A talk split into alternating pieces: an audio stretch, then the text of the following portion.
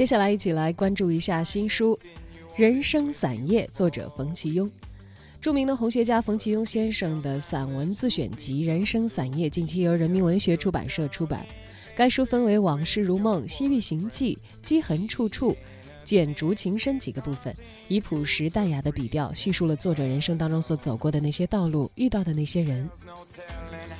收在这本书里的文章都是在这个特殊的岁月以后写的，而现在我已经老了，虽然还能记忆到过的这些地方，但是毕竟丢失的已经太多了，只能记忆这些。这是作者冯其庸在这本书中所留下的文字。如今读读者读到这个作者生前留下的这些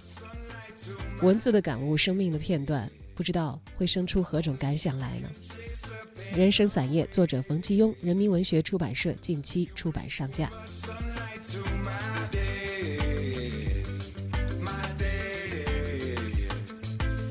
接着呢，再推荐给大家一本上海译文出版社新近推出的文学小说类作品《黄狗》，作者马丁·艾米斯。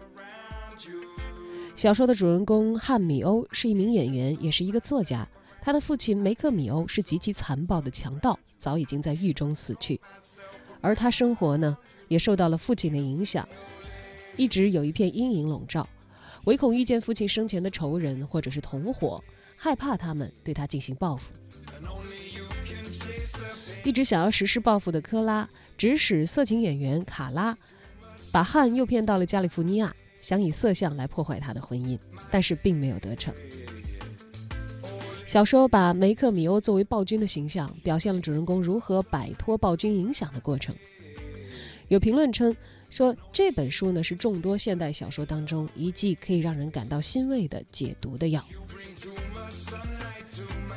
究竟是不是呢？而主人公汉米欧又怎样逃脱父亲所带来的真实的生活阴影？如果感兴趣，不妨把《黄狗》这样一本新作找来一读，由上海译文出版社近期出版。